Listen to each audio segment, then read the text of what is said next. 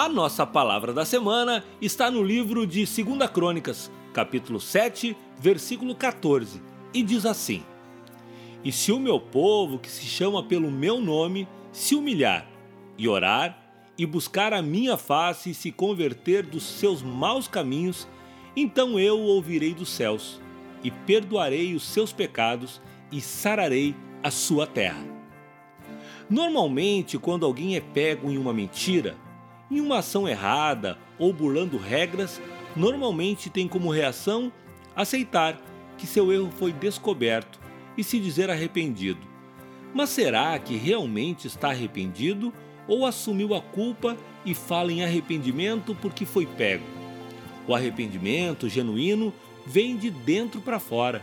Vem da avaliação de que não está certo o que estou fazendo. E sabedor disso, faço um compromisso comigo de que farei todos os esforços para que aquilo se encerre e que nunca mais aconteça.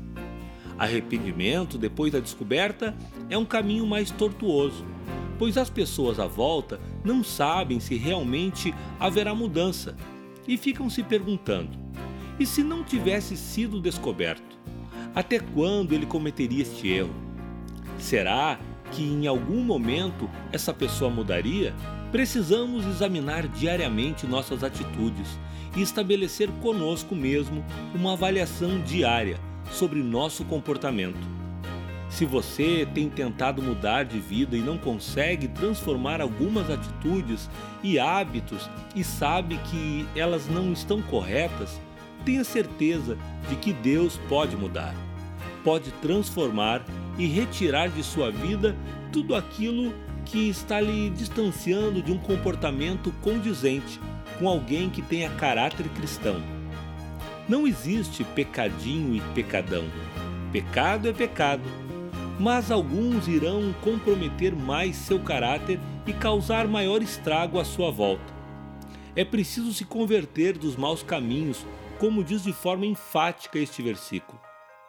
Talvez, no seu entendimento, você já tenha se convertido mudado de religião, mas talvez ainda não tenha se dado conta de que precisa converter seus hábitos, caráter, abrir mão de prazeres que comprometem sua caminhada.